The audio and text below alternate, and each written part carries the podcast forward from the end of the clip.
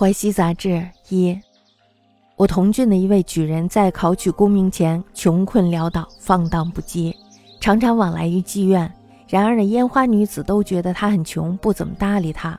只有一个叫焦树的妓女，这个妓女的名字已经不知道了。这个名字呢，是妓院里的人给她起的绰号，非常的赏识他，说这位郎君怎么可能长久的贫困下去呢？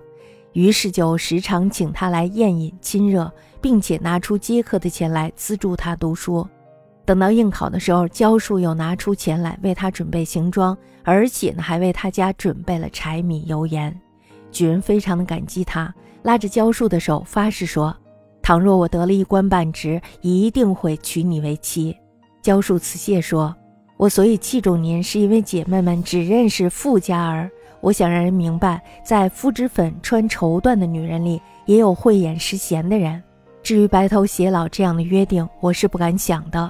我的性情呢是放荡的，必定成不了良家妇女。如果我成了您的妻子，依然纵情声色，您怎么受得了呢？如果把我幽禁在闺阁之中，我就像进了监狱一样，我怎么受得了呢？与其开始欢合，最终离异，还不如互留相思之情，作为长久的思念。后来呢，这个举人官居县令，他多次邀请焦树来，焦树没有答应。后来焦树的年纪大了，门前车马渐渐的稀少了，他也没有到县衙里去过一次，这也称得上是一位奇女子了。假如当年淮阴侯韩信能够体会到这层意思，哪里还会有飞鸟尽，良弓藏的遗憾呢？同郡某孝廉魏帝时，落拓不羁，多往来青楼中。然以门者视之，默然也。为记名教术者，此即异其姓名，此李相中戏邪之称也。独赏之曰：“此君岂常贫贱者哉？时邀之侠隐，且以夜合资供其读书。彼应是又为捐金置庄，且为其家谋新米。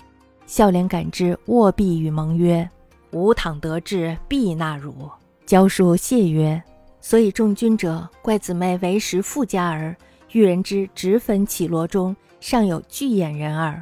至白头之约，则非所敢闻。妾性野荡，必不能做良家妇。如以直击轴，乃纵怀风月，君何以堪？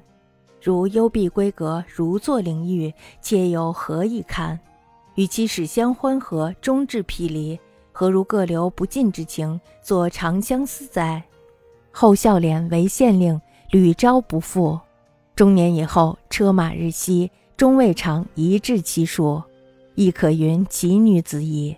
使韩怀英能知此意，吾有鸟尽弓藏之憾哉？